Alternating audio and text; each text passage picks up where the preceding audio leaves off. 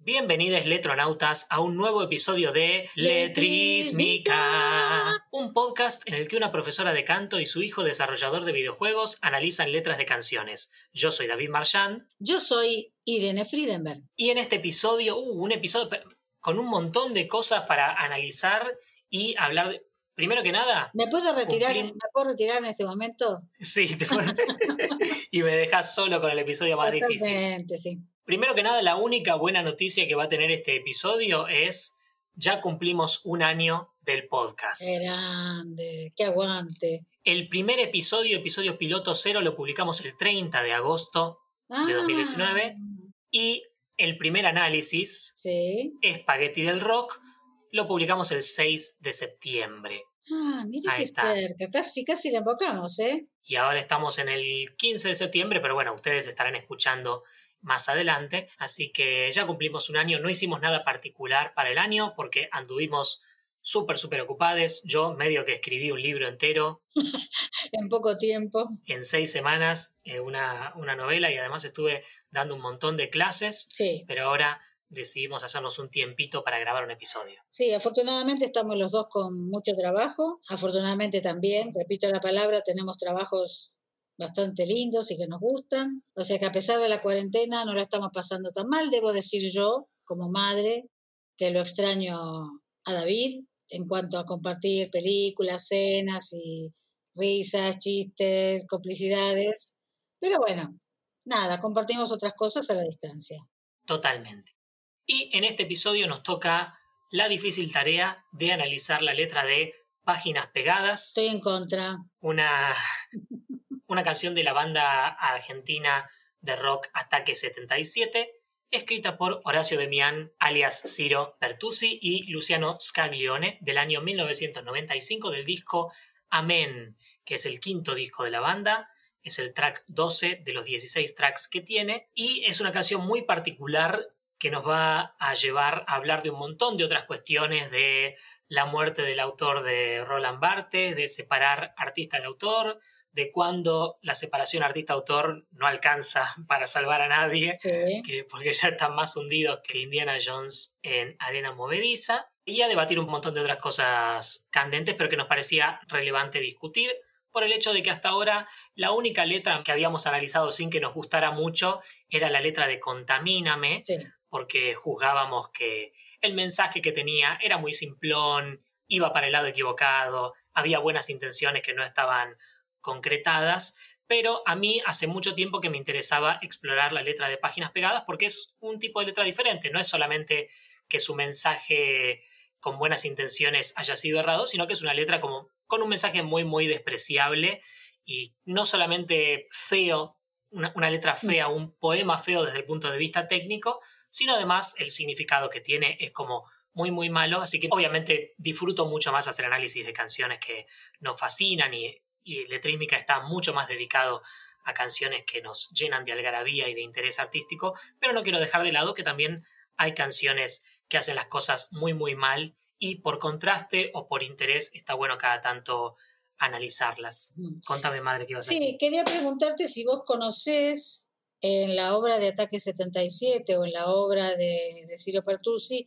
si insistió sobre esta temática antes o después. No conozco para nada. Conozco solamente la gran polémica que ha nacido a raíz de páginas pegadas. No sé qué otras canciones con temáticas más sexuales o punk o de amor existen. Yo conocí Ataque 77 mucho más adelante de cuando estas canciones salieron. Fácil, una década o casi dos después, eh, cuando estaba en la secundaria.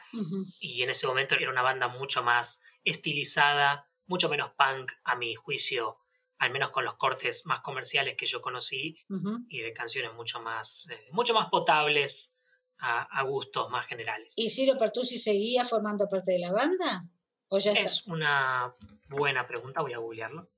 Ciro Pertusi se fue de Ataque 77 en 2009, así que no tengo idea de si entra o no dentro de del momento que yo los conocería, porque 2009 efectivamente yo estaba terminando probablemente la secundaria, así que está como ahí en, más o menos en la época que yo decía, no sabría si las canciones que conozco son justo después o justo antes. Perfecto. Voy a tener que leer la letra. Eh, sí, madre, te vas a tener la difícil tarea de leer la letra sin melodía, de corrido, con toda la seriedad que se pueda. Y, ah, y de paso, antes de leer la letra, súper importante aclaración de principio de este episodio, vamos a estar inevitablemente hablando de temáticas de violencia sexual y abusos, incluso relativos a personas menores, así que son temas muy fuertes que obviamente si no tienen ganas de escuchar y de arruinarse el día pensando en esta clase de cuestiones, pueden saltearse tranquilamente el episodio y nos escuchamos en, el próximo. Espero que espero que vuelvan con, ganas de escuchar más de los análisis más usuales que tendemos a hacer. Perfecto. Bueno, páginas pegadas. Casta y pura angelical me atrae su inocencia. Es algo inmoral, quisiera llevarte a pasear, comprarte juguetes y hablar, que es joven, que es chica, que es menor de edad. Nada justifica dejar de mirar. Yo nunca te voy a lastimar. Juguemos al doctor, juguemos, nada más. Noches de insomnio, ritos en tu honor, revistas con sus fotos secretos del cajón, páginas pegadas, mi mano sin control, jugo de perlas derretidas para vos. Sobre tu abdomen sentirás que cae plasticola natural, leche condensada de pasión. Con vos tuve mil noches de placer y nunca nos pudimos conocer. Y pura, angelical, me atrae su inocencia, es algo inmoral.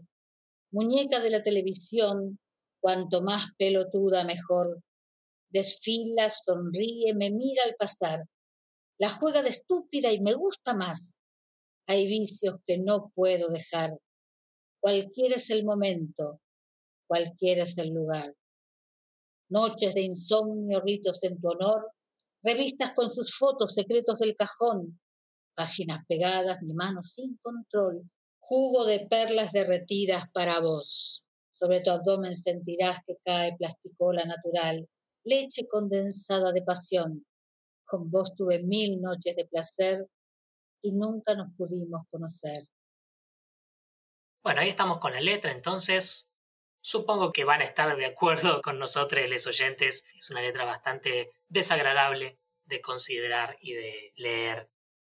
Tenemos la historia doble de que por un lado podemos hablar de la polémica que generó esta letra y de cómo eh, Ciro Pertusi, uno de los autores principales de la canción, se recontra embarró tratando de aclarar y oscureciendo pero también para no caer en la... Mm, chismografía. No, no, yo caería tranquilamente en la chismografía, pero para, para no plantearlo todo como una cuestión que podría resolverse desde la separación de artista y obra, también es importante aclarar que al margen de toda la discusión que podemos tener de separar al artista de la obra, en este caso la obra ya tiene todas las connotaciones negativas eh, de las que estamos hablando, ¿no? Es como vos me decías en la conversación breve que tuvimos antes de empezar a grabar, madre, no es un caso de que Ciro Pertusi resulta que es un abusador y estamos planteando si disfrutar o no una canción súper linda que no tiene nada que ver con esos temas. Exactamente. Incluso si Ciro Pertusi fuera el ciudadano ejemplar, esta letra igual tiene todas estas connotaciones y este mensaje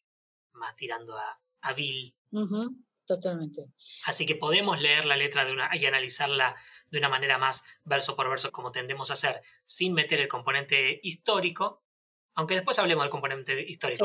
Podemos discutirla sin eso y de todos modos vamos a encontrar estas temáticas.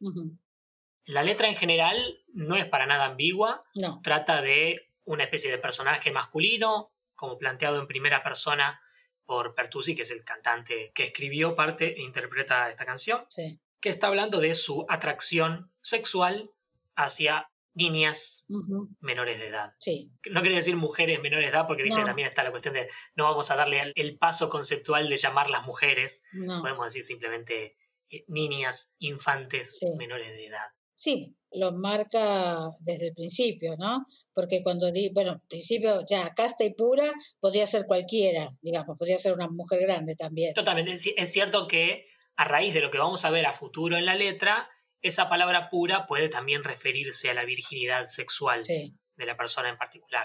Muchas veces se usa pura para referirse a una pureza de intenciones o de corazón o de personalidad de una persona. Eh, en este caso también tiene esa connotación sexual extra de una persona que no fue corrompida por el sexo. Bueno, casta quiere decir eso.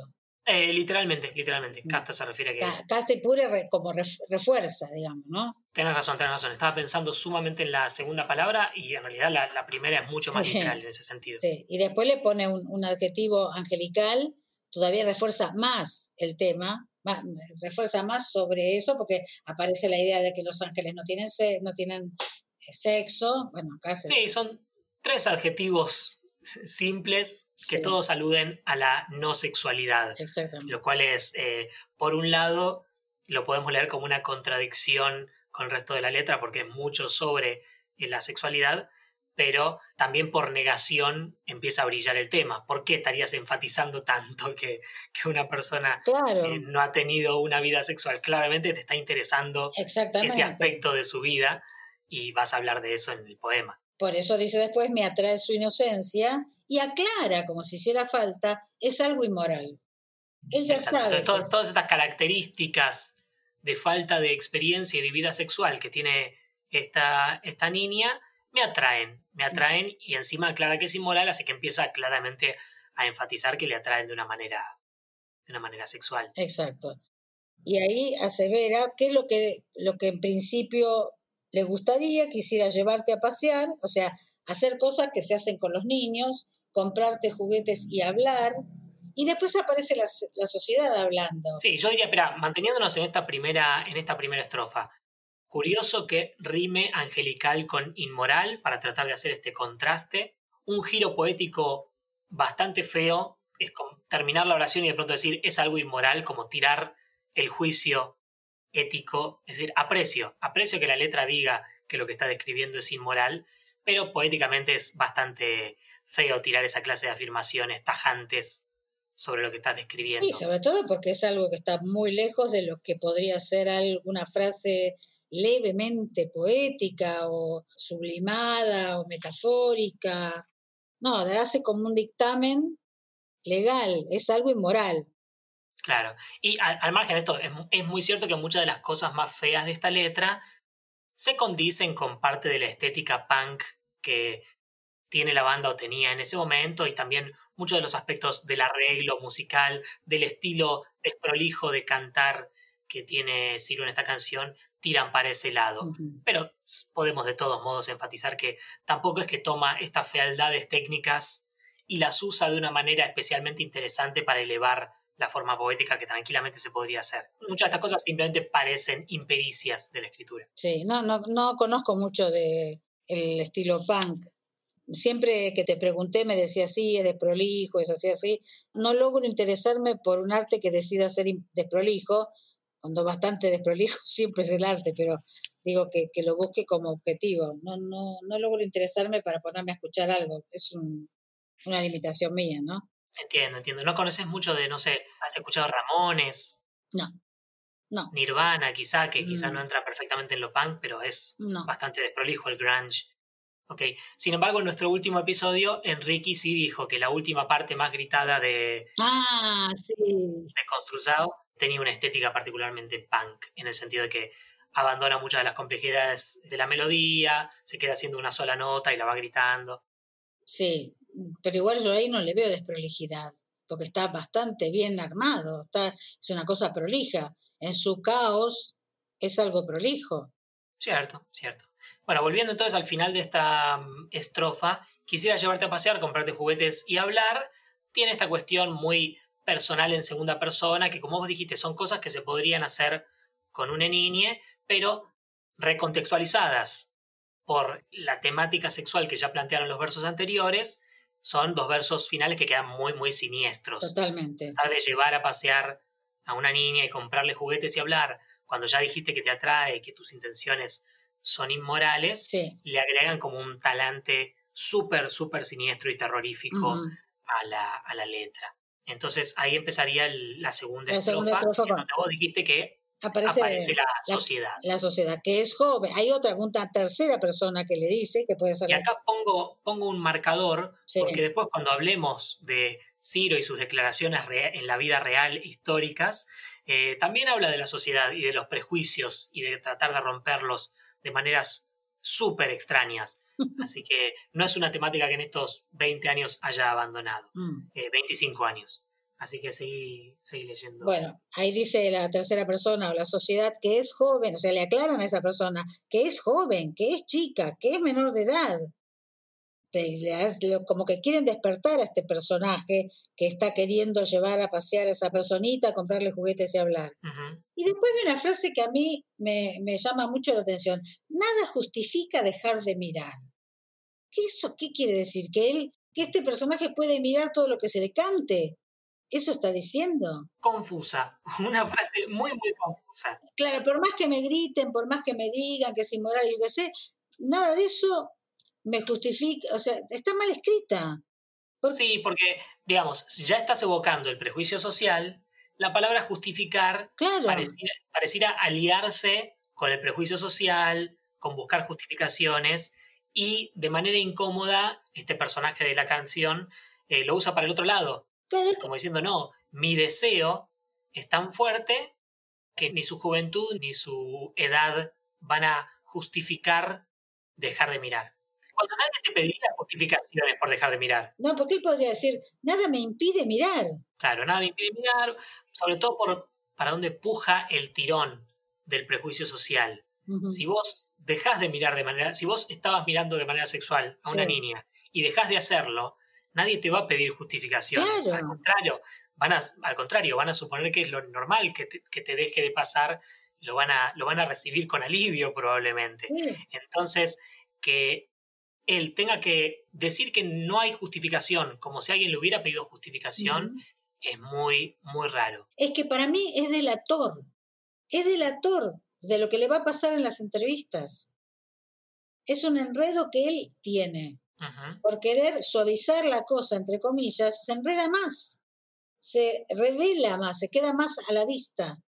Para aclarar, tendría mucho más sentido que joven, que chica, que es menor de edad, nada de eso me empuja lo suficiente como para convencerme de dejar de mirar. Claro.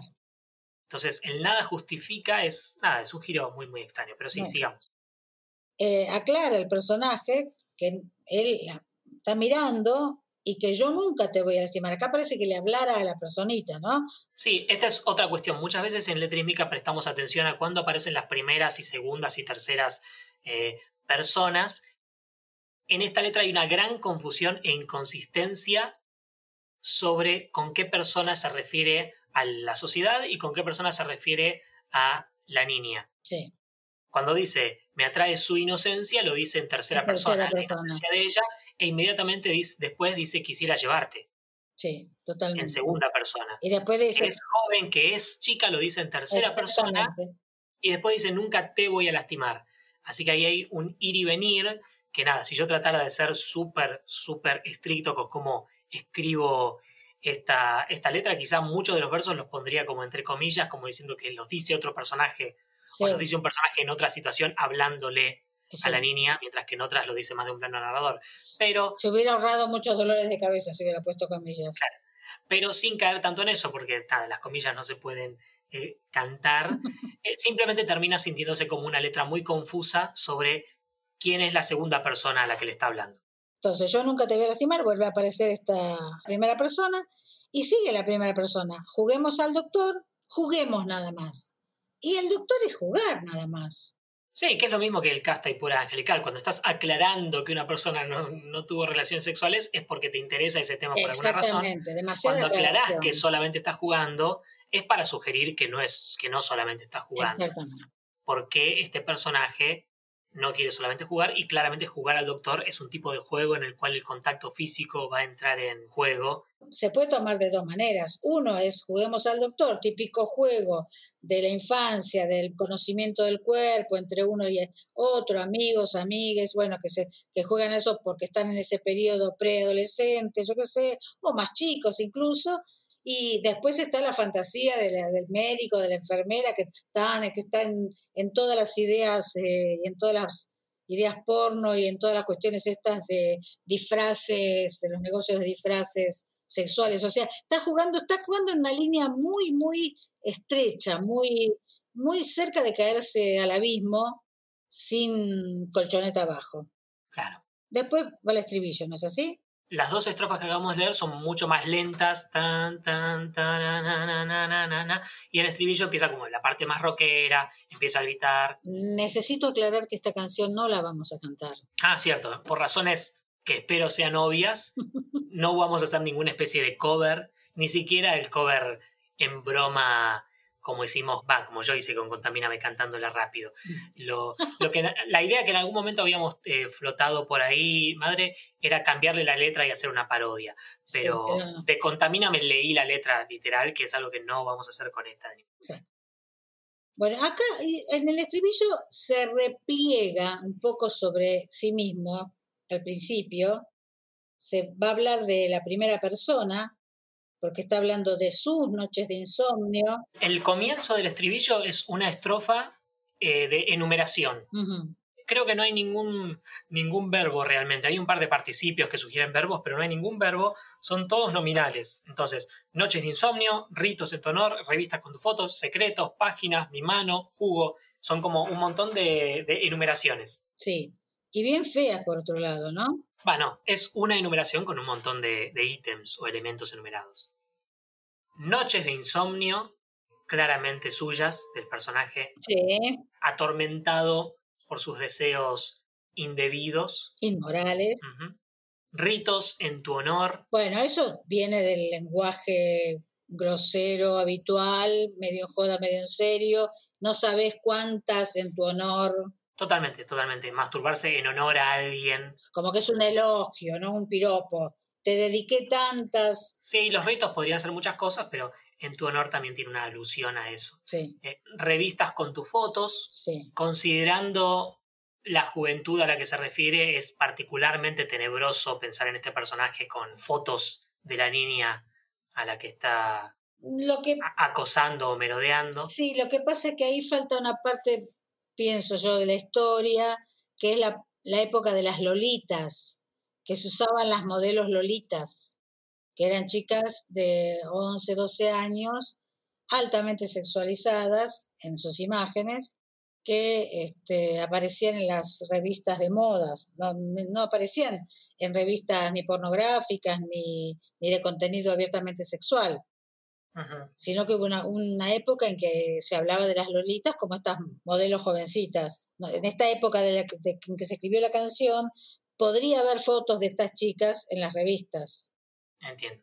Lo que pasa es que cuando dice secretos de cajón, ya no parece que fuera eso. ¿Por qué? Porque secretos de cajón. ¿Por, qué lo tiene que tener escondido en el cajón?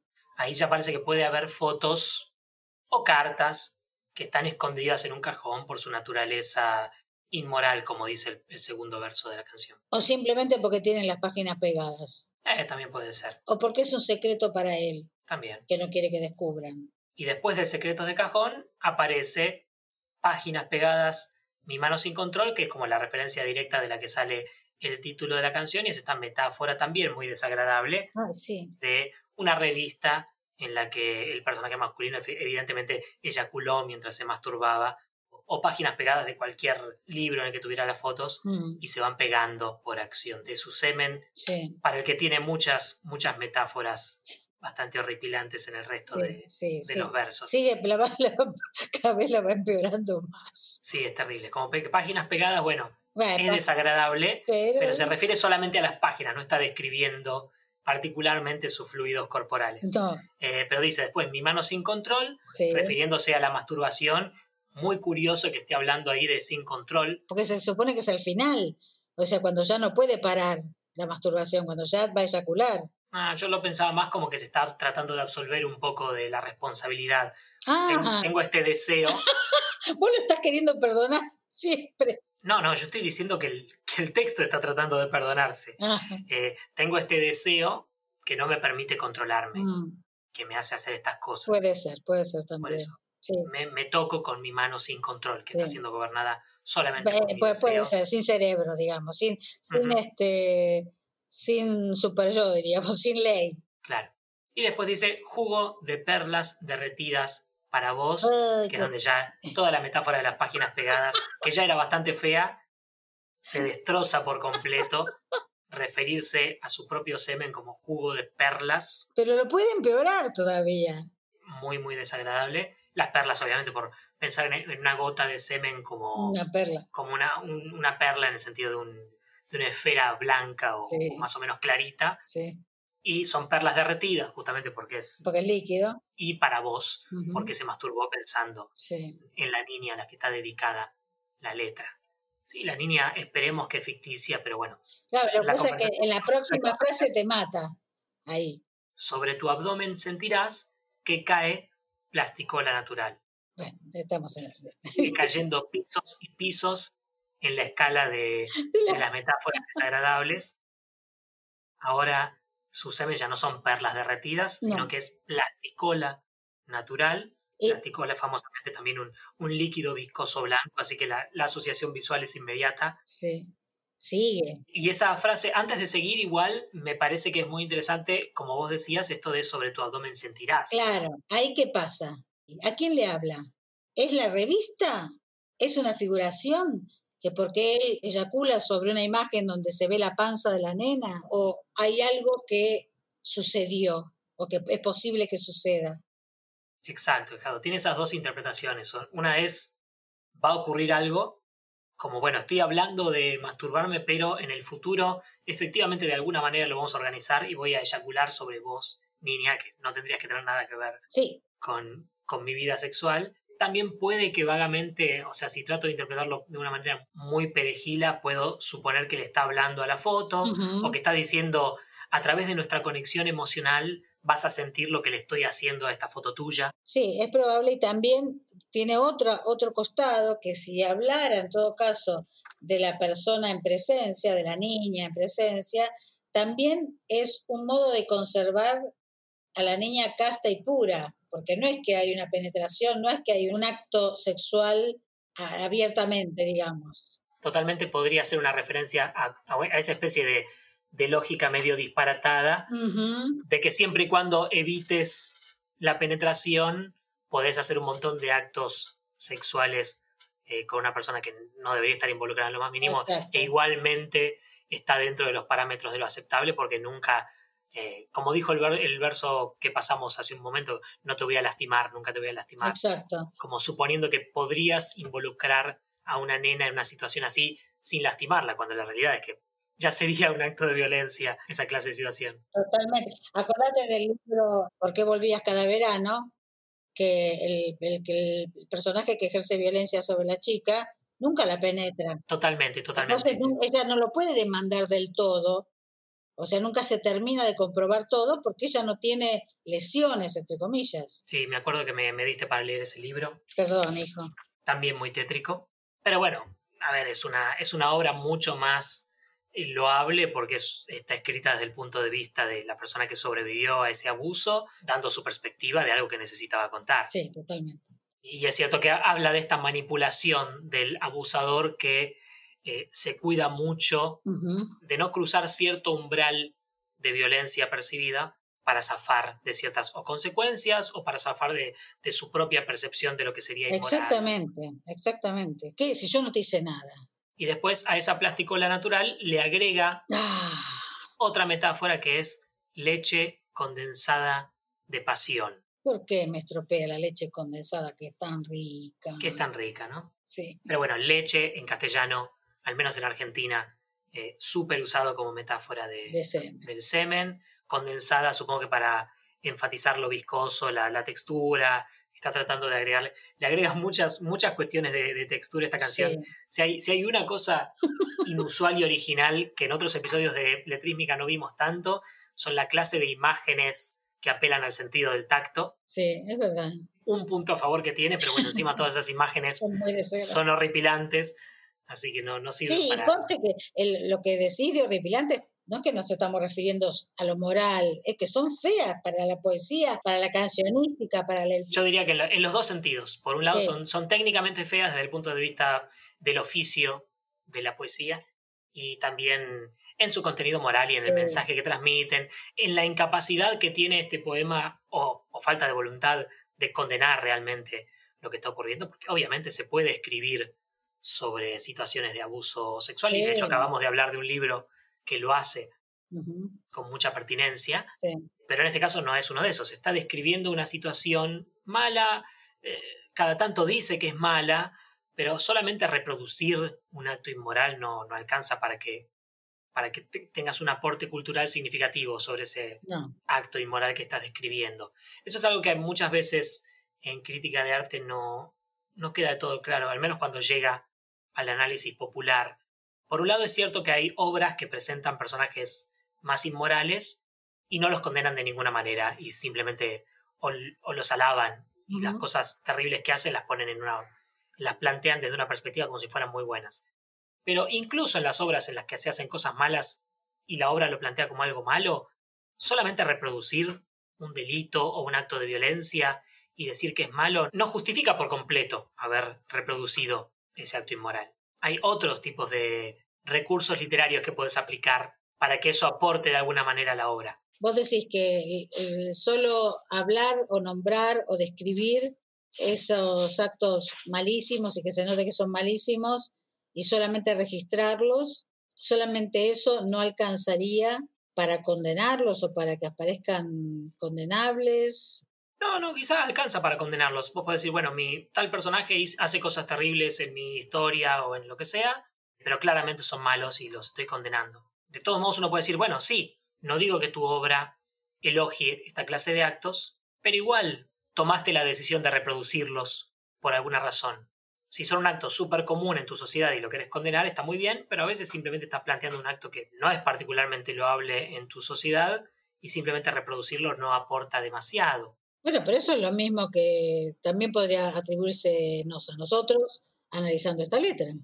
Me parece que en el ejercicio de analizarla y de desmenuzarla estamos cumpliendo el objetivo que tenemos como podcast, porque no solamente estamos leyendo esta letra y diciendo que es mala, también estamos analizando eh, las razones por las cuales lo es, seguramente después comentando un poco del contexto histórico y tratando de sumarlo a nuestro arsenal y el arsenal de cualquier persona que aspire a escribir o a producir arte sobre cómo funcionan estos conceptos. Bien. Tampoco digo que lo que estamos haciendo ahora es lo mejor del mundo, pero sí que lo estuvimos pensando y que no es un simple acto de reproducción de la letra original y condena inmediata. Entiendo. La capa extra de análisis. Esto es una cosa, eh, digamos, esta reflexión que, estamos haciendo, meter a la, superficie el tema este de qué pasa cuando me, voy a referir a algo político, pero puede ser en cualquier rubro, cuando un político dice una barrabasada terrible, sus adversarios y sus enemigos se la pasan reproduciendo ah, mira lo que dijo, mira lo que dijo, y vuelven a ponerlo y vuelven a pasarlo, y uno dice, ¿por qué? ¿Por qué están haciendo eso? ¿Por qué lo reproducen? No lo reproduzcan, o sea, córtenla. O sea, es un tarado, dijo esto, punto. Pero si lo estamos reproduciendo, estamos, estamos eh, haciendo un mal negocio, me parece. Sí, y nunca es una cuestión de 100% para un lado, 100% para el otro. A veces tenés que hablar de una cuestión porque no podés con tu propia estructura moral ignorarla, pero otras veces tenés que analizar si no estás cayendo en un patrón de darle más potencia a declaraciones que, no lo ameritan. A mí me de hecho, muchas veces. Me han dicho muchas veces, no le des bola a tal persona porque solamente quiere atención y yo en ese momento digo, bueno, sí, lo sé, pero igual me parece que tengo algo para aportar comentándolo. Y otras veces no, otras veces digo, no, simplemente no quiero ampliar este discurso dándole cabida en, en mis foros. Me parece también curioso que muchos de los de las notas y polémicas que vamos a discutir más adelante ocurrieron en 2016, que fue también cuando Donald Trump ganó las elecciones presidenciales en Estados ah, Unidos, que fue una situación muy similar en la cual durante muchos meses parecía que Donald Trump era un candidato inviable eh, y los medios seguían y seguían reproduciendo cada barrabasada que decía. Y mucha gente estipula que esa clase de reproducción incesante aportó a su victoria, que Donald Trump de alguna manera logró capturar a los medios haciendo declaraciones tan estrafalarias que los medios no tenían más, por cómo operan internamente, no tenían la fuerza de voluntad de no comentarlas. Claro. Él se convertía justamente en el espectáculo y al, convertirse en el espectáculo aumentaba su, influencia. Exacto, y esa clase de barrabasadas que él podía decir y que las escuchaba 100 personas y de esas 100 personas 98 le decían, qué gilada, no voy a darle igual a lo que está diciendo, reproducidas a, a 100 millones, bueno, dos millones de personas te dicen, "Mm, quizá está diciendo la verdad. Bien, seguimos con la letra entonces. Seguimos, sí, seguimos. Después de esa leche condensada de pasión, o sea, leche, conden- leche condensada ya sabes que se ven. Encima le agrega de pasión para tratar. No nos dimos cuenta que se refería a eso. Hay dos versos que son interesantes. Un lado por su contenido como letra, pero además por el hecho de que rompen un poco la estructura. Hasta ahora todas las estrofas tienen cuatro versos y por alguna razón esta tiene cinco. Hay como un extra que aparece Ah, ahí. sí. La, la leche condensada de pasión no rima con nada. ujú, Tenemos do- dos versos que riman, sobre todo me sentirás, Sí, que cae partícula natural, no es una rima sí. particularmente consonante, pero es una rima. Y después viene leche condensada de pasión completamente solo, sin Sí. ninguna rima. Y después dos versos que sí riman. Con vos tuve mil noches de placer y nunca nos pudimos conocer. Acá es donde diga, supuestamente dilucidaría la verdad o la mentira de sobre tu abdomen sentirás. Si no se pudieron conocer es porque no, no estuvieron en contacto, digamos, porque Exacto. y nunca nos pudimos conocer. Tal vez Se refiere a las fotos. a las fotos, claro. O es una lavada de manos como diciendo, no, no, bueno, pero no le hice nada.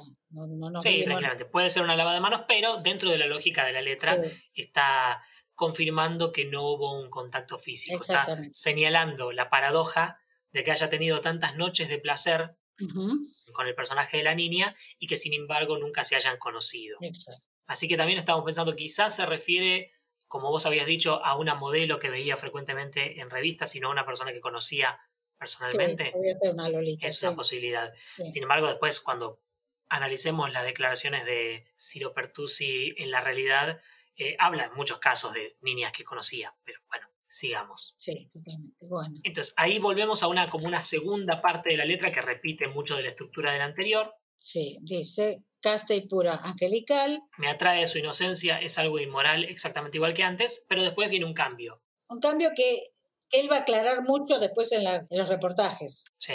Muñeca de la televisión, Sí. cuanto más pelotuda mejor. Bueno, acá ya el tipo de rapo, para mi gusto. Porque él podía seguir pensando en este, este amor pedófilo mm, que parece que no la va a tocar, que yo qué sé. Y acá ya se empieza a meter, a meter con otras cosas, porque ahora ah, es como que de golpe empieza a dar una idea acerca de cómo debe ser esta persona, esta nena. Sí, Y, y yo te digo, cuando dice de una nena más pelotuda mejor, a mí me, me choca terriblemente. Es muy, muy chocante. Es muy chocante porque, eh, ¿cómo le vas a decir a una nena que pelotuda? Sí, que digamos, por un lado está pensado para ser chocante y supongo que eso es parte de la idea de, de la estética punk de la que veníamos hablando, pero hay una diferencia muy marcada entre ser chocante en contra de una cultura puritana religiosa que te quiere impedir tus expresiones sexuales con personas adultas que consienten a la actividad y cuando tratas de rebelarte y de chocar a una cultura acusándola de puritana porque te impide tener, tener relaciones sexuales con una niña. Como que te estás rebelando con una de las reglas tabú Sí, que más universalmente se aceptan como, como súper necesarias para proteger y cuidar la integridad física y psicológica de, de las infancias. sí. Otra cosa que incluso si sacamos el insulto, si en lugar de decir cuanto más pelotuda mejor dijera cuanto más X mejor, si fuera cualquier otro adjetivo, sí, tiene una cosa también muy tenebrosa que eh, se acerca mucho a la idea de un abusador serial que está planteando cuáles son sus patrones de búsqueda de víctimas. Exactamente, a eso me refiero. Y, y, y a sus patrones de víctimas, o sea, que sean tontas, que no se den cuenta, que sean manipulables. Y por otro lado, también a una idea de cómo deben ser las mujeres, Sí, que deben ser pelotudas. Porque después lo, lo vuelve a reafirmar dos versos más abajo. totalmente. Y acá está hablando de una pelotudez como real de la niña. Después habla de, de que juega de estúpida, de que hace de cuenta hacerlo. A es- a eso me refiero. Así que es muy interesante como primero empieza con esta cuestión súper eh, tenebrosa de seleccionar bien a víctimas que sean fáciles de manipular y después trata de tirarle un poco de la culpa a la víctima misma, diciendo que juega de serlo. Juega de serlo, claro, juega de estúpida y ese juego es lo que más le gusta, ¿sí? me gusta más. Exacto. Bien, entonces tenemos, eh, mientras más pelotuda mejor, seguimos a la siguiente estrofa, que es la última estrofa nueva de la letra, porque después de esta estrofa vuelve a repetirse el estribillo.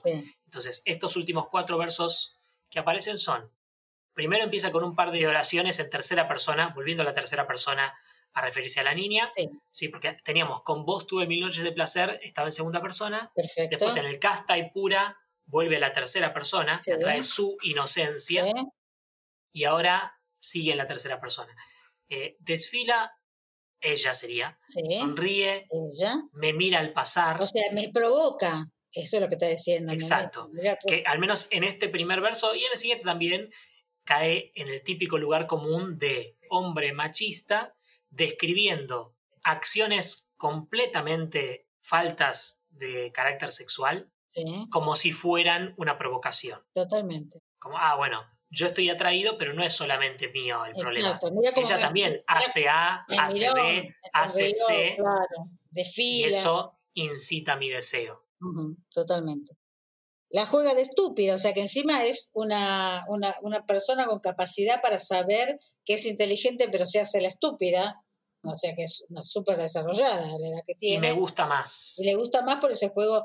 El juego estúpido parecería que fuera un juego histérico de seducción, una cosa te doy, te quito. Eso parecería que fuera. Sí, en la oración anterior había dicho que le gusta que sea pelotuda. En esta estrofa está diciendo la niña sabe lo que a él le gusta y puede actuarlo para potenciar el juego y el, y la atracción mutua. Obviamente lo actúa porque, porque quiere, desea el contacto, se está justificando el personaje como diciendo que no es un deseo puramente suyo, sino que también es recíproco. Claro, sí, sí, sí. Que de hecho es, de nuevo, no es parte de esta letra, es parte de las declaraciones de Ciro Pertusi eh, que hizo más tarde, pero él también cae frecuentemente. Sí, se justifica. En esta cuestión rarísima de la reciprocidad, que es muy rarísimo porque una persona que escribe esta letra parece conocer a fondo el tabú que existe con respecto a la sexualidad de los menores de edad. Entonces es difícil que desconozca lo ridículo que suena hablar de reciprocidad sexual con una niña. Sí. En el sentido de que cualquier persona que te escuche va a saber, primero, que esa reciprocidad no existe y segundo, que si existiera no justificaría ninguna de las declaraciones o jugueteos o manipulaciones que, de, que está describiendo.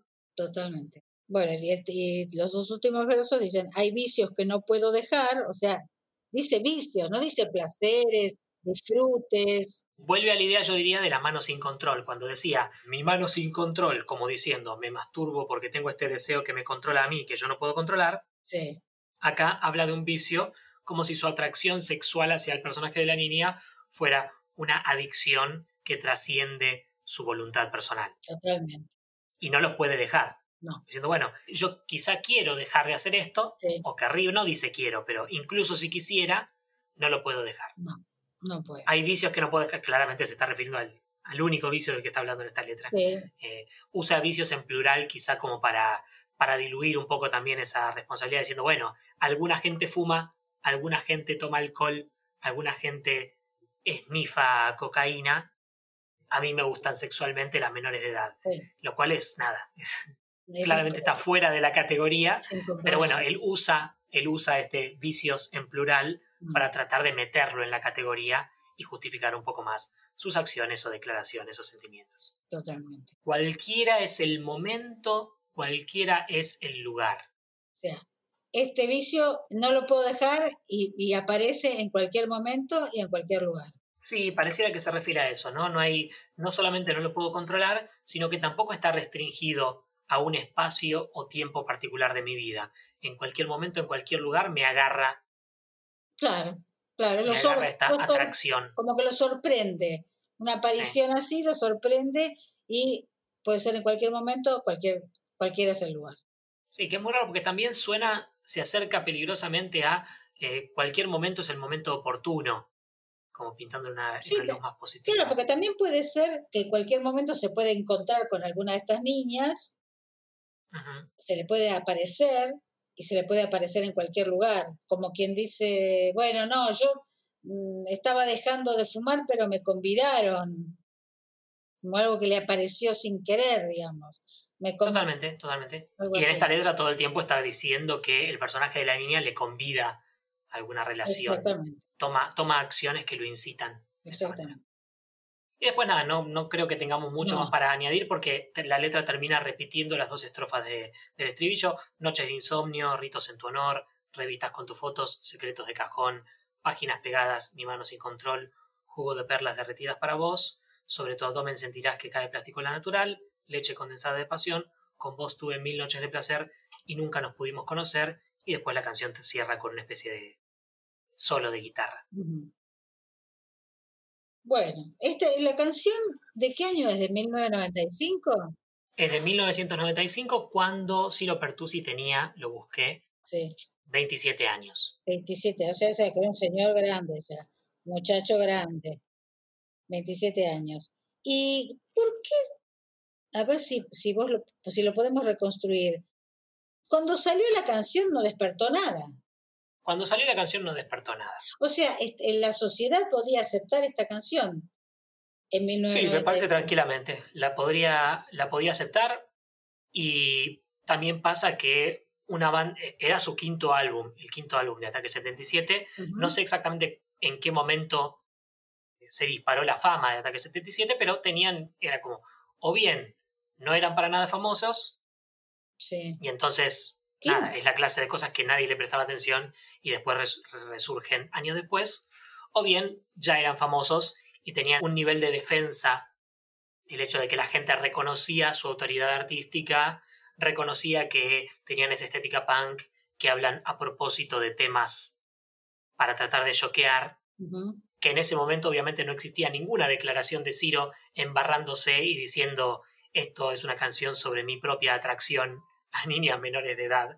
Así que tranquilamente también, si te gustaba mucho la banda, podrías perdonarlo desde el punto de vista de, ah, claro, está, está planteando un personaje ficticio. Exacto, ¿Qué es, lo, que yo hubiera dicho si me hubieran preguntado? Si yo lo hubiera escrito y me hubieran dicho, eh, pero ¿cómo escribe esto? Bueno, estoy hablando de don José que dice esto. yo, se le hubiera echado la culpa a otro.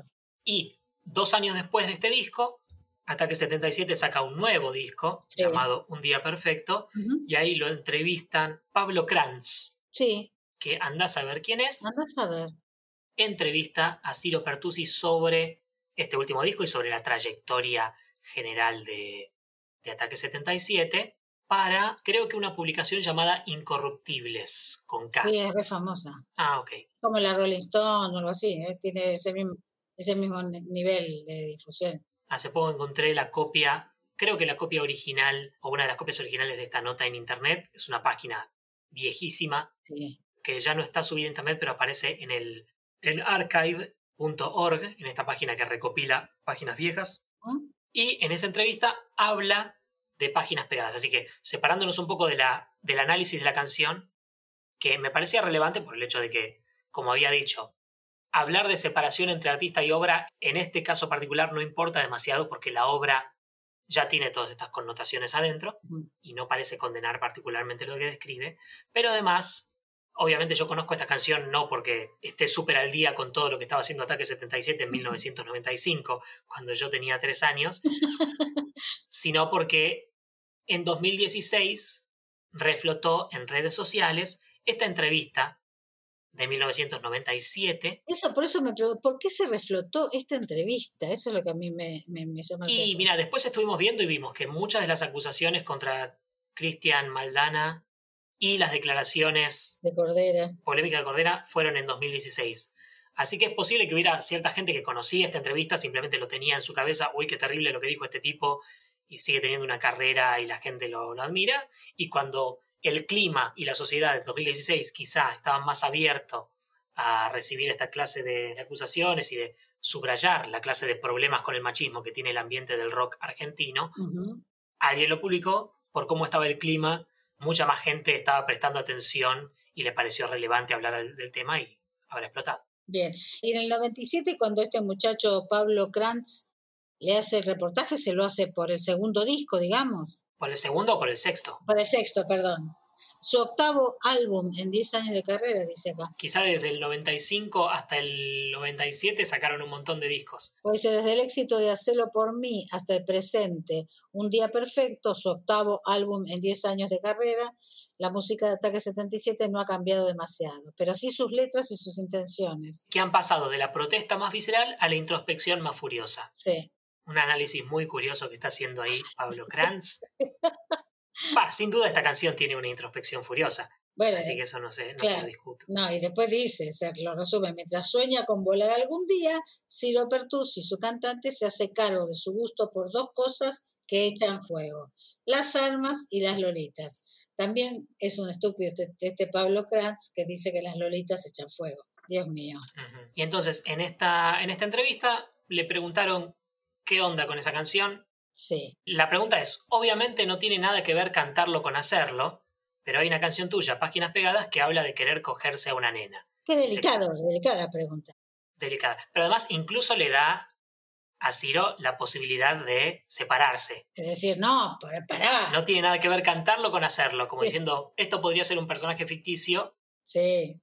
Y Ciro Pertusi responde un par de cosas dentro de las cuales están por un lado, la canción hace referencia a la invasión sexual en la televisión. Quizá en 2020 es mucho más difícil leerlo. Sí. Y en el 95 se entendía más. Sí, bueno, bueno, porque está ese tema de las lolitas que te dije que fue un fenómeno comercial bastante importante, ¿no? Claro, claro. Sin ese contexto quizá también perdemos ese aspecto. Y por el otro dice que a tipos como yo le gustan las nenitas, me hago cargo. O sea, el tipo admite que está la, la, dualidad. Por un lado quería comentar sobre ese aspecto de la sociedad y por el otro lado se hace cargo de, de su gusto personal. Después lo vuelve a equiparar, como lo hizo en la letra, con otras adicciones. Dice, cuando yo me drogué dije que me drogaba y cuando no dije que no, entonces como diciendo, yo la canto como es. Si siento algo lo digo, si me pasa algo lo digo, no voy a esconder. Soy re sincero. Primero dice que no hace falta alardear, como diciendo que su relación con la droga no, no pretende alardear, y después dice, quizá sí alardeo en este aspecto. Mm me hago cargo de mi gusto y de mi vicio, como que se enorgullece de poder hablarlo tan abiertamente. Y le da bronca tener que cuidarse porque lo pueden meter en cana. ¿Cómo no lo van a meter en cana? Y después dice, pero me di cuenta, aparece toda la letra, pero me di cuenta de que las chicas no tienen drama. No me junto con una chica y la fuerzo. Cuando veo una que me gusta por la calle, la sigo con la bicicleta y le digo, ¿qué tal? ¿Cómo estás? Me pongo a charlar. Imagínate la situación, porque incluso más tarde habla en esta entrevista de nenas de 7 años, es como un, tipo de juventud que incluso trasciende lo que normalmente se, se espera de personalidades del rock argentino. Imagínate al tipo, incluso si no fuera 7 años, imagínate al tipo un día de pronto sintiendo una atracción muy fuerte por una nena de 14 años persiguiéndola en la bicicleta, tratando de saludarla y después reconstruyendo eso como que... Claro. Como que nada, si a ella le gusta está todo bien. Sí, aparte incluso en algún reportaje, creo que es en el que le hace Mario Pergolini, él dice, yo mido un metro noventa, es probable que alguna se haya asustado cuando me acerqué a ella. Diciendo eh, una cosa tras otra, queriendo hacerlo pasar por algo que se puede obviar, como que es algo común. Sí, la impresión que me da a mí es claramente la letra y sus declaraciones tienen que ver con su atracción real con niñas menores de edad y por alguna razón él tiene toda esta, esta construcción de que no le gusta mentir ni andarse con eufemismos, entonces nunca se reserva su opinión y cuando le preguntan al respecto trata de, de hablar mucho y de escribir un montón de cosas como para tratar de justificarse, pero nada, si no está dispuesto a mentir, lo único que va a seguir haciendo es describiendo todas estas cosas que nunca van a quedar bien. No. hay mucha vuelta que darle para que queden bien ante la, opinión pública ni entre cualquier, casi cualquier opinión. Es lo que yo a veces, bueno, lo que hablábamos antes de empezar a, grabar, esto de que la persona tiene como algún, esta persona o muchas otras también, tienen como algún rasgo, yo le digo narcisista, pero estoy hablando, yo no sé nada de, de psicología, no estoy recibida de nada, no soy psicóloga ni nada, pero como algo que los compele, que los empuja hablar de algo que no pueden parar de hablar, de algo que los está enterrando cada vez más, porque eh, de alguna, de alguna manera sienten que eso les da brillo y esplendor, los diferencia, los recorta en la realidad, les da un cierto peso. A ver, visto desde un punto de vista menos psicoanalítico como es el mío, también puede ser simplemente que hay personalidades de este tipo que por alguna razón se sienten compelidas a hablar al respecto y otras que no. Y las personas que sienten todas estas mismas cosas o que opinan todas estas mismas cosas y no las dicen, simplemente no nos enteramos. Sí, claro, claro. Bueno, pero él está en el personaje del rocker. Sí, sí. Dentro de ese personaje de rocker, a él se le da por esto. Otro podría decir, eh, hablar de que se fumó un porrito, digamos como calamaro o algo así, o, este, o hablar del vino, de que... ¿Te acuerdas? Hubo en su momento una polémica porque Calamaro dijo que... se Ay, fumó sí, un lo porrito. quería... Claro, lo, dema- lo demandaron. Tuvo juicio. Tuvo juicio. Y te, te tira mucho como el nivel de fama de una personalidad o el nivel de polémica que se arma en torno, a veces genera situaciones rarísimas en la cual tenés a este tipo que escribe esta canción y hace estas declaraciones en el 97, por años y años no trascienden, Mm, y Calamaro que dice la gilada más grande del mundo, mm. que, no tiene nada de malo y de pronto le hacen un juicio. Aparte porque esto, fumarme un porrito, él se lo fuma, no es que le convida a nadie, ni obliga a nadie. No era como para armar tanto revuelo. Eh, más adelante en la entrevista, Ciro dice, incluso describe a niñas que se asustan mucho de su presencia Sí, si me da bola, bien. Si se asusta, me voy a la mierda porque yo también me asusto. O sea, está admitiendo que estás, que hace esta clase de cosas con regularidad exacto. y que una, una cantidad de las niñas que está acosando reaccionan con miedo. Exacto, sí, sí, sí. Cuenta una anécdota, me pasó en el subte. Una nenita preciosa ya, la adjetivación Exacto, exacto. empieza a desbarrancar. Con una mochilita, aclara, Más, con peor, un diminutivo que, peor, que andás a saber por Así, qué le parecía sí. que era una buena idea. sí. Me miraba y me sonreía. Con- Claramente quiere vija, es lo que está diciendo. Me miraba y me sonreía como si fuera, como, el mismo, como Sí. si él estuviera acá en el mismo personaje que su letra. Me mira y me sonríe significa una incitación. Exacto. De repente termina el recorrido, me bajo, me le paro al lado y ella empieza a correr, porque yo era dos veces más alto, dice. Mm, Agarré y me metí adentro del subte para irme de vuelta a la otra estación. O sea, la anécdota, lo único que, que para él seguramente aclara un montón y lo, lo deja re bien plantado, simplemente es la de él acercándose a una nena que claramente percibió de alguna manera sus intenciones nefastas y se escapó con miedo. Claro. Y él piensa que el hecho de que él también sintió miedo lo exonera de alguna cosa. Exactamente, exactamente. Porque, digamos, otro tipo hubiera salido corriendo detrás de la nena para agarrarla. Cambio yo, también me asusté.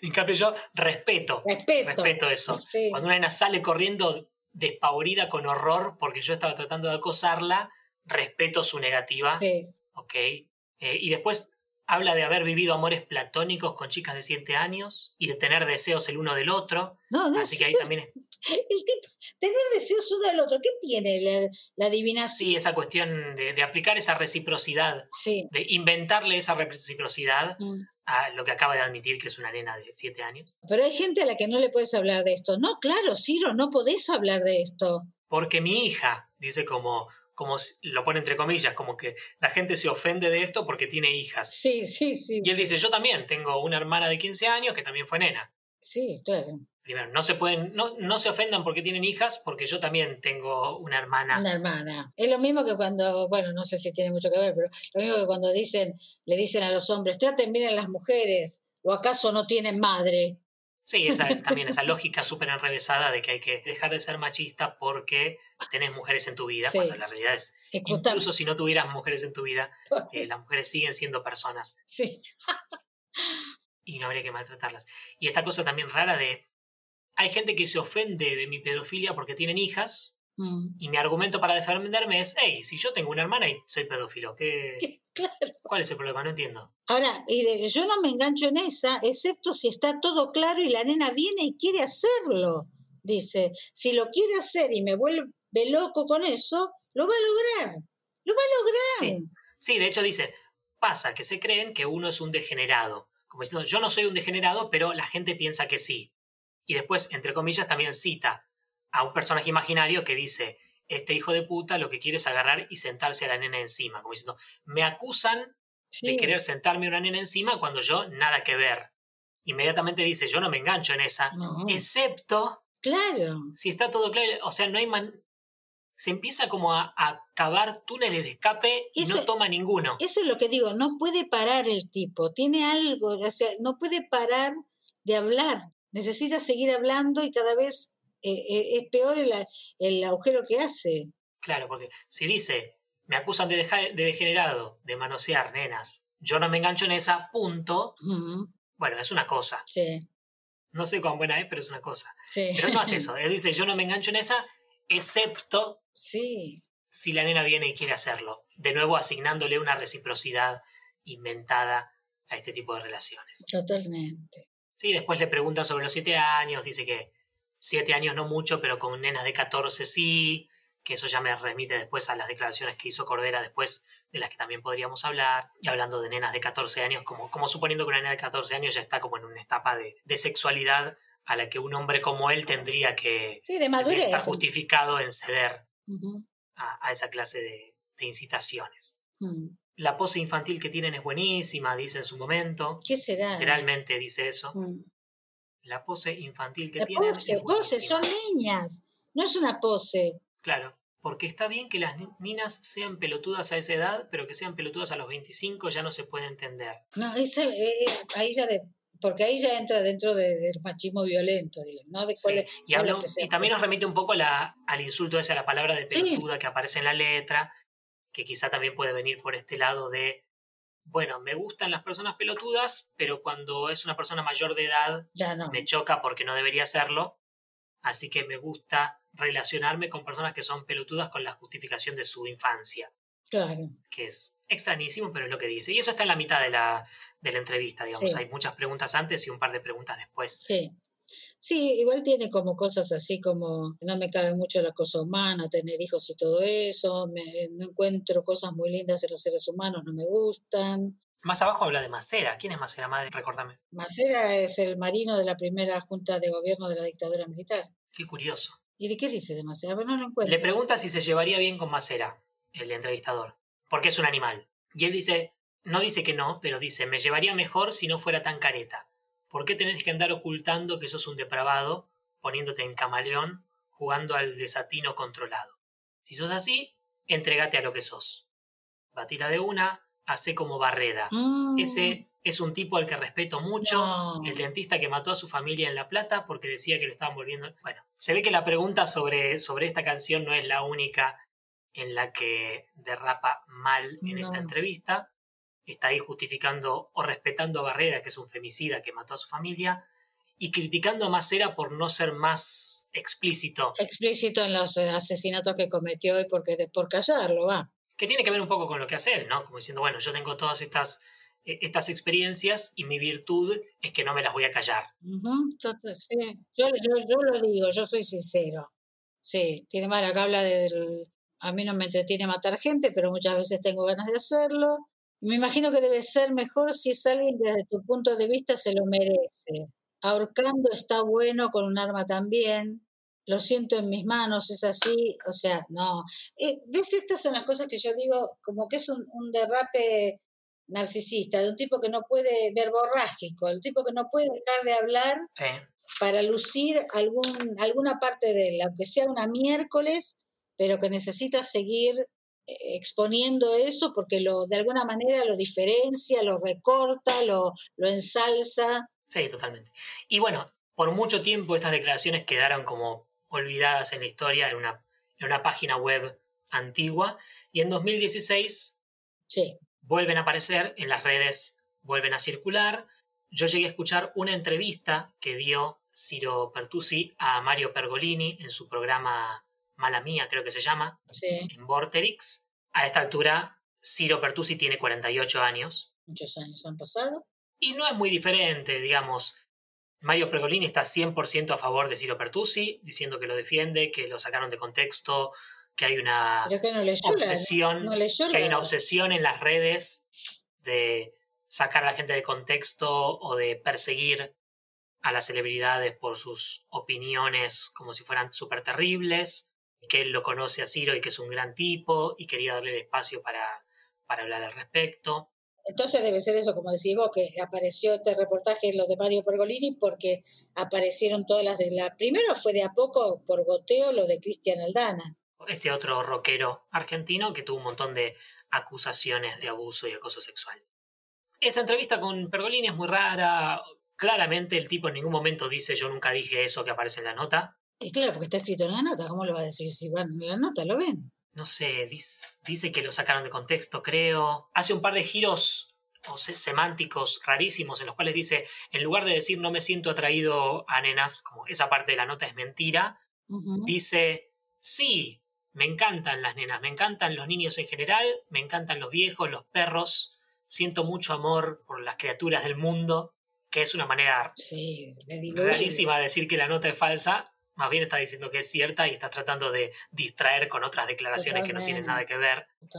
Dice cosas como, bueno, vivimos en una sociedad muy reprimida, yo ahora estoy aprendiendo a tener amigas mujeres porque nuestra sociedad hizo, yo qué sé, está mal visto o algo por el estilo, hace muchas declaraciones. ¿Te imaginas un punk rocker de 48 años diciendo que está aprendiendo a tener amigas mujeres? Es, a mí me produce como, una, un extrañamiento rarísimo. Sí, si en el 97, a los 29 años, estabas hablando de luchar contra los prejuicios, ¿cómo puede ser que a los 48, en el 2016, estás hablando de aprender a tener amigas mujeres? Y claro, porque para él antes las mujeres eran solamente o pelotudas o cogibles, o sea, no las tomaba ni siquiera en cuenta, solo valían cuando eran niñas objetos de su pasión, digamos, o de su vicio, de su pederastía, ¿cómo se dice? Pedofilia. pedofilia, no, sé, me, me, irrita, me irrita mucho. Sí, totalmente, sí. Yo no diría que metan en cana a una persona por, de 48 años por decir estoy aprendiendo a tener amigas mujeres,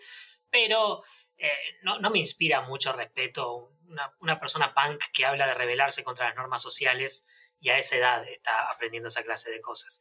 Eh, incluso independientemente de todas las otras declaraciones. Sí, totalmente, claro. ¿Qué está diciendo? Que puede, que puede eh, tener una relación de afinidad con el 50% de la población del universo, que por fin aprendió a tener una relación de afinidad con la mitad del mundo. E independientemente del caso de Ciro Pertusi, también me interesa hablar de que en 2016 Cordera, cantante y durante unos años figura principal o más mediática de, de la banda Versuit Vergarabat, también hizo un montón de declaraciones rarísimas y condenables. Sí. Esto fue en una, en una charla en la escuela TEA Arte. Sí, es una escuela de periodismo, ¿no? Sí, la frase que más salió en los encabezados periodísticos por esa época es hay mujeres que necesitan ser violadas para tener sexo. Y un montón de otras cosas. Creo que hay un clip de un minuto en el cual las dice todas juntas. Dice es aberrante que no me pueda acostar con una nena de 16 años si ella quiere. Sí, aparte de eso, aparecen como que, que, también que los rockers tienen esas posibilidades y bueno, si las chicas lo buscan, es decisión de las chicas. Sin duda. Y queda la pregunta de cómo, por un lado, el horror de saber que esa clase de climas existieron o incluso existen y siguen reproduciendo esa clase de, de relaciones. Y también que ese clima, por alguna razón, que puede ser más o, nada misteriosa, atrae a la clase de personas que están dispuestas a aprovecharse. Personas manipuladoras hay en muchos lados. Pocas personas tienen el poder suficiente como para tener alrededor gente que los admira y de alguna manera están bajo su influjo, bajo su fascinación.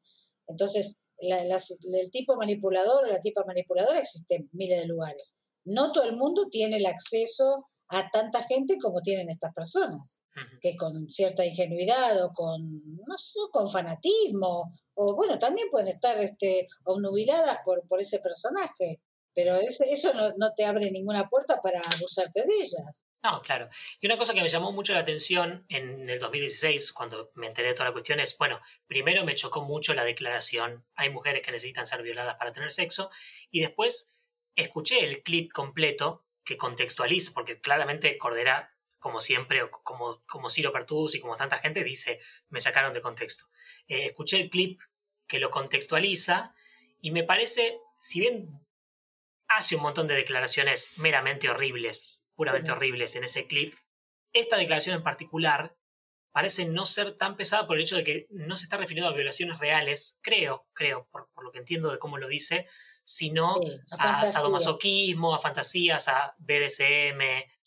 Pero en, ese momento me chocó mucho cómo, incluso si lo interpretás desde el punto de vista más caritativo para Cordera, su declaración, si bien es una de las declaraciones menos abominables de las que hizo en ese clip, sigue siendo muy, muy ignorante. Sí. Está planteada muy, muy anticuada, muy ignorante. Por ejemplo, está bien, hay personas que efectivamente practican sadomasoquismo y quizá eh, lo, lo necesitan practicar porque es un fetiche que de otra manera no logran tener una vida sexual completa. Pero primero, que diga hay mujeres, cuando las personas que practican BDSM vienen de todos los géneros, que diga que necesitan ser violadas, cuando mucha gente que practica BDSM no lo necesita pero lo hace igual. Sí. Y practicarlo no tiene que ver con ser violada, hay como una separación semántica importantísima. Eh, a mí, yo te digo, yo veo otra, otro costado de la declaración de Cordera. Sí. Para mí, Cordera lo que dice es, las mujeres, o muchas mujeres, o la mayoría de las mujeres, han sido educadas o son personas que sienten culpa por el placer, por sentir placer. Para poder disfrutar de ese placer, para poder disfrutar del sexo, se inventan la fantasía de la violación para no ser responsables del placer que sienten. Está desvalorizando de una manera terrible la posición de la mujer con respecto a su búsqueda del placer. Y por otro lado, está retrocediendo mil años en el estudio de la sexualidad femenina. Sí, también habla de mujeres histéricas, habla como esos términos, Exacto, esos términos anticuados, claro, porque médicos. Se, claro, se consideraba que la histeria era un problema, era un problema sexual y, y, no una, toda una personalidad que tiene que ver con poner el cuerpo, con enfermarse, con, con estar siempre resolviendo las cosas de esa manera, con enfermedades, con dolor, con sufrimiento. O sea, tiene una imagen de que la histérica es la seductora, la que calienta la pava y después no se toma los mates. Claro. Y ese clip termina con, al menos la parte del clip que yo escuché, termina con un montón de gente señalando lo aberrante de lo que está diciendo y él defendiéndose diciendo que el ser humano es un ser muy complejo. Claro, que ustedes son unas taradas, es como se le dice, usted, porque se escuchan todas cosas de chicas las que se escuchan, sí. es como ustedes son unas taradas que ven la vida simple, blanco y negro, en cambio tienen que entender que este, las, las personas humanas son muy complejas. No llegan a comprender lo que yo comprendo. Sí, que llama mucho la atención porque lees un poco sus declaraciones y es muy claro que la persona que está simplificando la situación es él. Uh -huh. Esa cosa rara de no solamente que diga barbaridades, sino que además sabes que él tiene esta idea de que está cantando la posta y que él ve la realidad más compleja detrás de los prejuicios sociales cuando está reproduciendo muchos prejuicios, simplemente tal cual se los enseñaron. Sí, sí, es un decálogo, un decálogo de prejuicios acerca de la sexualidad femenina, de las mujeres, de los vínculos, bueno, incluso de la sexualidad masculina, porque ¿por qué el hombre se engancharía con estas mujeres? Ajá. Si ya sabe, está, lo tiene todo revelado. ¿Por qué se engancharía en ese juego? Sí. Y quedándonos en el ambiente de los ex miembros de Bersuit Vergarabat, Uh -huh. pero yendo más al futuro, sí me parece que tenemos que aprovechar este episodio más tirando a traumático para hablar de, de Oscar Riggi. Sí. Sí, de Oscar Riggi, que fue un miembro importante de, de la Versuit hace, hace unos años y durante unos años, porque en un episodio anterior de este podcast, en el episodio 4, Ah, mira. en el episodio 4, uno de los primeros episodios, creo que todavía en septiembre, en el primer o segundo mes Sí. en el que estábamos trabajando, analizamos una letra escrita por él, escrita por Oscar Riggi, la letra de la canción Esperando el Impacto. Esperando el impacto. Y ahora, meses después, en julio de 2020, la hija de Oscar Riggi, eh, llamada Ume Boshi, lo acusó a Oscar Riggi de haber abusado de ella sexualmente durante prácticamente toda su vida, sí, la vida de, de ella, y, y también abusar de otras mujeres. Así que hizo como un gran descargo en Facebook ¿Y sabés si eso terminó en algo? ¿Si lo juzgaron? ¿Si lo denunció? Parece no haber avanzado de ninguna manera judicial. La publicación incluso dice que Hume no tiene particulares intenciones de demostrarle a la ley lo que le pasó. Me parece que sí, yo lo leí, eso sí. Pero sí es un descargo, e independientemente de la realidad obvia, que, a ver, lo digo porque mucha gente en la audiencia puede llegar a decirlo, la realidad obvia de que yo personalmente no estoy interesado en que metan en cana a alguien sin un juicio, sí me parece que las declaraciones de Hume parecen creíbles, digamos, no, no es que yo voy a leer esas declaraciones y decir, voy a, voy a suponer en mi fuero íntimo Sí. que Oscar Riggi es inocente hasta que se pruebe lo contrario. No, No, Oscar Riggi eh, queda libre de la cana hasta que se demuestre lo contrario, pero Claro. mi opinión personal leyendo esas declaraciones, que es una declaración bastante franca sí, sí. Y, y- y, llana, es un, un descargo Sí, claro de una persona que fue abusada. Y que de mucho sufrimiento, ¿no? Sí, sí, totalmente. No profundizamos mucho en el tema de Cristian Aldana, en el sentido de que Cristian Aldana realmente fue condenado a 22 años de prisión por abuso y corrupción de menores, y sus víctimas tenían entre 13 y 18 años, y su comportamiento era específicamente el del depredador, o sea, era el tipo manipulador que, destrozaba a las personas, destrozaba a las, a las pibas, o sea. Sí, y es interesante subrayarlo porque incluso en el mundo del entretenimiento, muchos abusadores terminan zafando, no solo en el plano de la ley, sino también en el plano de la opinión pública, porque sus abusos no caen en la imagen clásica ah, del, violador violento empedernido. Exactamente. Y entonces, quizá el, tema de Aldana es menos interesante de discutir porque cae casi cuadrado en, la, en el estereotipo del, del depredador empedernido violento, maligno, y además hubo un montón de acusaciones en su contra y además se demostraron en, juicio y el chabón está en cana y además nunca analizamos letras suyas en este podcast. Ah, verdad. Así que por, todo eso quizá tocamos menos el tema, pero también es un tema de muy alto perfil. Es muy alto, sí, ese fue el, para mí fue el que inició toda esta, esta olla que se destapó. Cuando empezaron a aparecer chicas, muchas chicas, en realidad se, se, lo acusa por tres nada más, eh, comprobados tres casos. Eh, en cuanto, quería decir también que en cuanto a Cordera, Cordera ofreció hacerse cargo de la reparación del daño. O sea que se hizo como una especie de probation, se hizo un juicio abreviado, hizo, o sea que también fue de alguna manera condenado. No fue a mm, juicio. del daño por sus declaraciones. Del daño por sus declaraciones, que el daño, lo que tenía que hacer era un video donde se retractaba, eh, dar algunos conciertos gratis y hacer un curso sobre género y paridad de género y perspectiva de género. Genial, genial. Por eso me interesaba hablar un poco, tocar el tema de, de, Oscar Riggi, porque ahí sí es un caso que conozco muy poco de la obra de Oscar Riggi, pero tenemos esa canción y todas las que conozco que pueden llegar a ser de él no tienen una temática tan claramente vil como la de páginas pegadas. Entonces ahí sí se pone en cuestión ah, el concepto ese de separar al autor de la obra, del que, del que muchas veces hablamos en, en este podcast. Yo generalmente lo referencio en relación a la muerte del autor, la teoría literaria de Roland Barthes. Porque en este caso sí, la, letra de Esperando el Impacto efectivamente no parece tener, hasta donde lo analizamos, nada que ver con, con los crímenes sexuales y la violencia perpetrada por Rigi según Hume. Sí. Y entonces ahí sí se pone en juego esa cuestión. Yo no tengo pensado que levantemos ni borremos eh, nuestro análisis de la letra de su canción en nuestro podcast. Sí me interesa en todos los foros en los que se pueda eh, añadir un clip al principio que aclare la situación. Sí. Y también en los videos de YouTube, donde no se puede añadir un clip al principio, añadirlo a la descripción del video. Sí, para que no se olvide el tema, para que no quede perdido. Para que no se olvide el tema y para no, no colaborar al renombre y posible endiosamiento de una figura que no tengo intenciones de, apoyar. Obviamente, Letrísmica es un proyecto con poca audiencia, es un proyecto que tampoco tiene fines comerciales, así que hay un montón de otras encrucijadas morales que no nos competen. No somos un, medio con un montón de alcance eh, poniendo en un pedestal a, un violador, pero sí, efectivamente analizamos una letra de él que en mi opinión es, a diferencia de páginas pegadas, desde el punto de vista técnico es muy buena, está muy bien escrita, muy, muy interesante, y por eso quería aclarar un poco estas cuestiones. Cuando yo hablo de separar a la obra del autor, que casi no hablo porque me parece que es, es mucho más constructivo hablar de, la muerte del autor como teoría literaria y no de este concepto que ahora ya se masificó de separar a la obra del autor que nunca está bien claro qué significa.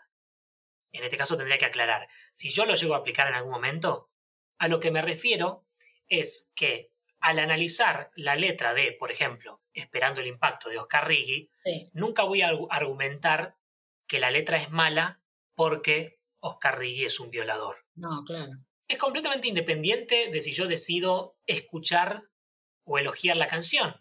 Tranquilamente podría decir, esta canción es buenísima, pero como su autor es un violador, voy a tratar de no escucharla, voy a tratar de no fomentar su obra.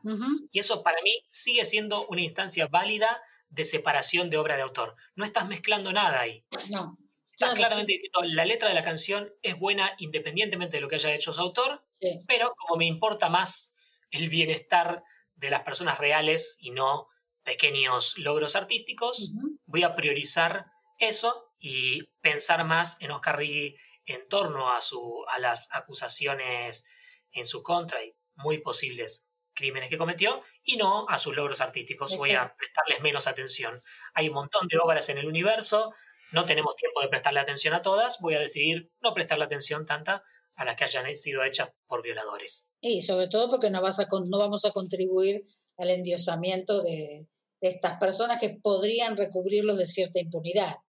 Exactamente, exactamente. Entonces, eso es una cosa que quería aclarar en este punto de nuestro podcast, que yo creo que eso ya es una instancia válida de separar obra y autor. Cuando yo digo, esta letra puede ser buena, pero no voy a apoyar a su autor y por lo tanto no voy a apoyar esta obra, no estoy mezclando a la obra y el autor de ninguna manera, eh, en el punto de vista del análisis literario. Y el ensayo La muerte del autor de Roland Barthes es un ensayo sobre herramientas de análisis literario, Roland Barthes no estaba escribiendo un ensayo sobre cómo analizar las acusaciones de violación de, una hija en contra de su padre. Claro, como vos no vas a usar la biografía de un autor para analizar su obra. Claro, exacto, pero para analizar, analizar a Oscar Riggi y decir que es un violador o no, o decir cuál es mi opinión, o qué me parece que sea lo más probable, ahí yo puedo usar lo, que se me ocurre, no tengo por qué usar herramientas literarias para hablar de, ese, de ese tema. Exactamente, sí, sí, sí. Es una cosa totalmente independiente. Todo esto es independiente de casos como los de páginas pegadas, o estábamos hablando antes de ponernos a grabar, madre, el caso de JK Rowling. Ah, sí, sí. Que en los 90 había sido siempre interpretada como una figura más progresista, a favor de los derechos de la comunidad homosexual, y ahora en 2020 tiene como toda una tangente anti-trans en contra de las personas trans, o diciendo que no está en contra, pero que está en desacuerdo, lo cual rarísimo. es, digamos, ella, está a favor de las personas homosexuales y es claramente el mismo argumento que usan las personas homofóbicas diciendo no quiero discriminar a la gente homosexual, pero estoy en desacuerdo con su estilo de vida. Como si fuera una opinión, un estilo de vida fuera una opinión. Exacto. Y J.K. Rowling claramente muchas de sus temáticas las, está, las mete en sus obras. Dentro, hace poco trascendió eh, voy a rechequearlo más, pero parece ser cierto que su última novela es sobre un hombre asesino serial que se viste después como sus víctimas mujeres, como representar a la mujer trans desde el punto de vista de un hombre cis que le gusta vestirse de mujer y que encima es malvado. Sí. Y mucha gente, a raíz de estas declaraciones de JK Rowling, han empezado a analizar temáticas esencialistas eh, problemáticas eh, conservadoras en los libros de Harry Potter.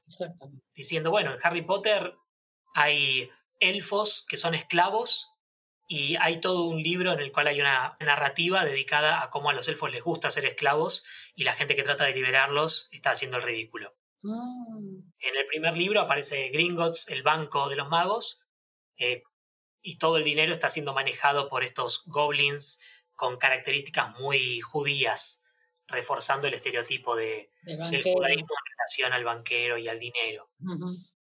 Mucho de la historia gira en torno a adolescentes a los cuales se los clasifica en cuatro casas que medio que determinan, determinan su destino de una manera más inherente.